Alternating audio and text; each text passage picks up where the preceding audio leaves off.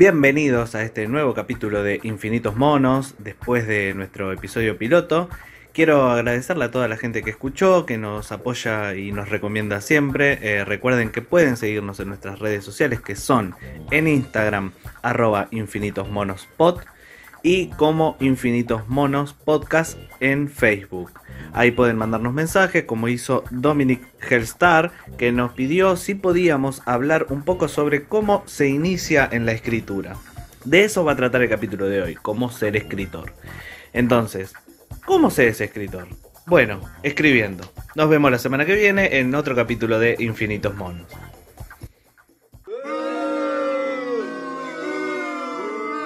Bueno, bueno, lo voy a desarrollar un poco más.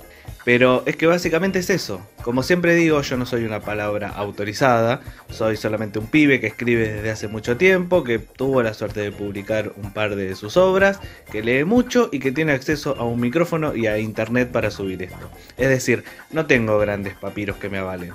Pero acá es donde empiezan los primeros mitos. Se piensa que uno tiene que tener un aval internacional o de andar a saber qué público para ser un escritor, cuando la realidad, y esto tal vez es un poco una opinión personal, si vos escribís, sos escritor, simple y llanamente. Ahora, no quiere decir que no haya varios niveles. Puede ser un escritor novato, un escritor que recién empieza, incluso un mal escritor, pero un escritor al fin. Messi, y un delantero del equipo del ascenso de Moldavia, los dos son futbolistas, pero eso no quiere decir que tengan el mismo nivel de futbolista. Bueno, con los escritores pasa lo mismo. Sigamos tirando, derribando algunos mitos eh, con datos literarios. Dicen, si no tenés una obra publicada no sos escritor. Bueno, Kafka no publicó nunca nada mientras estuvo vivo. De hecho, nunca fue su idea, él no quería publicar sus escritos. Fue su mejor amigo el que, haciendo caso omiso a los deseos del pobre de Franz, publicó sus escritos luego de que éste muriera. Entonces, ¿Kafka murió sin ser un escritor? Otros dicen, para ser escritor tenés que tener muchas obras.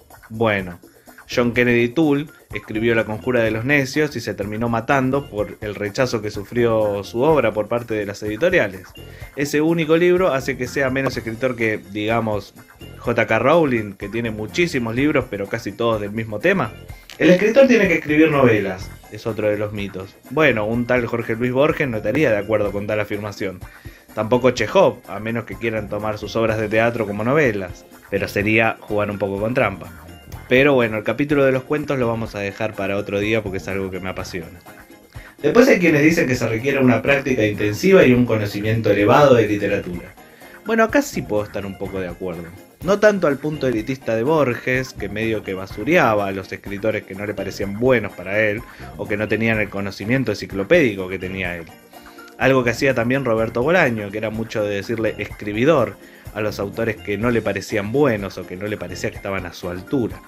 Así le dijo, por ejemplo, a Isabel Allende, le dijo que ella no era escritora, que era una escribidora.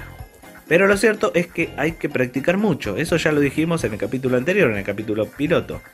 Hablamos eh, del libro Mientras escribo de Stephen King, que ahí dice que para ser escritor no queda más que escribir todos los días y todo el tiempo.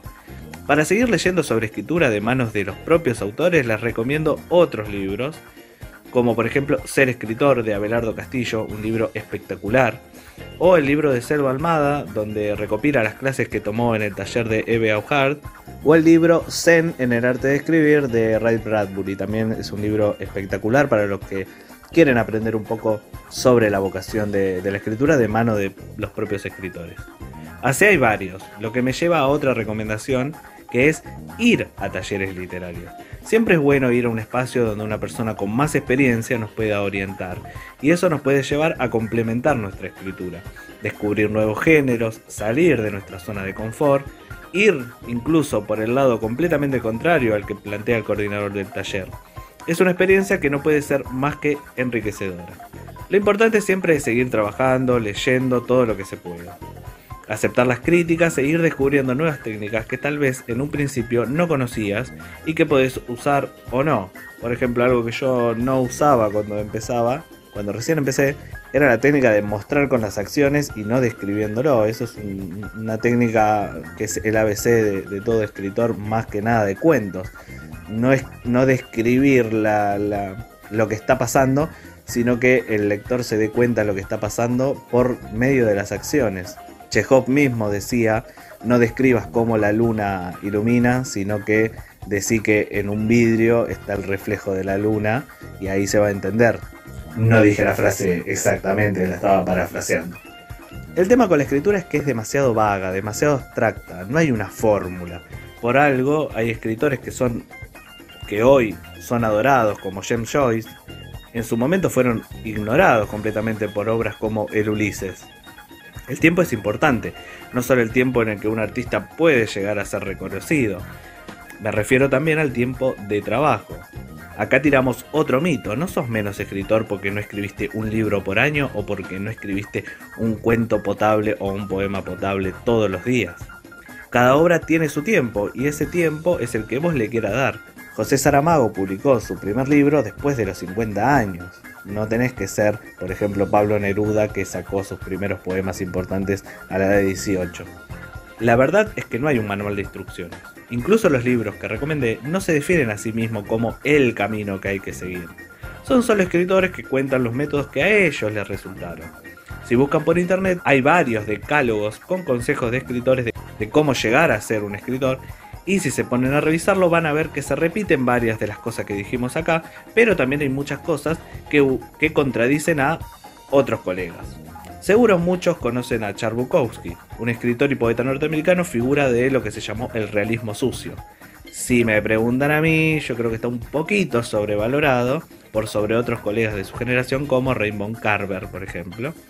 Creo que porque Bukowski conquista más con su personaje que con su pluma. Pero bueno, saquemos las apreciaciones personales. Voy a leer un poema del bueno de Charles Bukowski sobre el oficio de escribir para él. Así que quieres ser escritor. Si no te sale ardiendo de adentro, a pesar de todo, no lo hagas. A no ser que salga espontáneamente de tu corazón y de tu mente y de tu boca y de tus tripas, no lo hagas.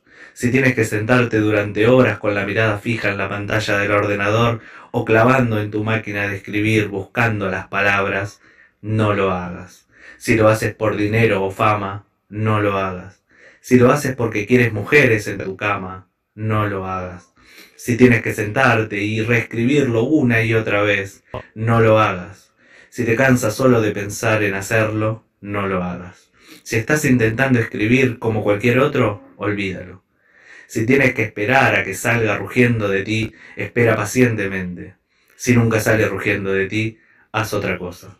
Si primero tienes que leérselo a tu esposa, o a tu novia, o a tu novio, o a tus padres, o a cualquiera, no estás preparado. No seas como tantos escritores. No seas como tantos miles de personas que se llaman a sí mismos escritores. No seas soso, aburrido y pretencioso. No te consumas en tu amor propio. Las bibliotecas del mundo bostezan hasta dormirse con esa gente. No seas uno de ellos. No lo hagas. A no ser que salga de tu alma como un cohete, a no ser que quedarte quieto pudiese llevarte a la locura, al suicidio o al asesinato. No lo hagas. A no ser que el sol dentro de ti esté quemando tus tripas, no lo hagas. Cuando veas verdaderamente el momento y seas sido elegido, sucederá por sí solo y seguirá sucediendo hasta que mueras o hasta que muera en ti. No hay otro camino y nunca lo hubo. Este poema tiene sin duda mucha pasión por la vocación, mucha soberbia de parte de Charles, que piensa que solamente su método es el correcto. Tiene muchas cosas que se contradicen con lo que yo creo que es la profesión de escribir, como soltar lo que uno quiere, no revisar, no corregir, no mostrar, no aceptar críticas, etcétera, etcétera, etcétera. ¿Y por qué lo leo si no estoy de acuerdo con lo que dice Charles? Bueno, para ilustrar que para ser escritor se llega por muchos caminos, por eso hay tantos escritores y tantos géneros, tantos movimientos. Hay Vargallosas y hay Galeanos, hay Edgar Allan Poe y hay Lovecraft, hay Daniel Stills y hay Margaret Atwood. Hay premios Nobel y estamos nosotros que recién arrancamos con una virome y un papel. Así llegamos al final de otro capítulo de Infinitos Monos Podcast, un podcast de literatura y escritura. Hoy fue un capítulo más para escritores, pero me gusta pensar que es algo que sirve para músicos, pintores, bailarines y cualquier artista que esté empezando en su vocación. Recuerden que pueden encontrarnos en redes como Infinitos Monos Pod en Instagram e Infinitos Monos Podcast en Facebook.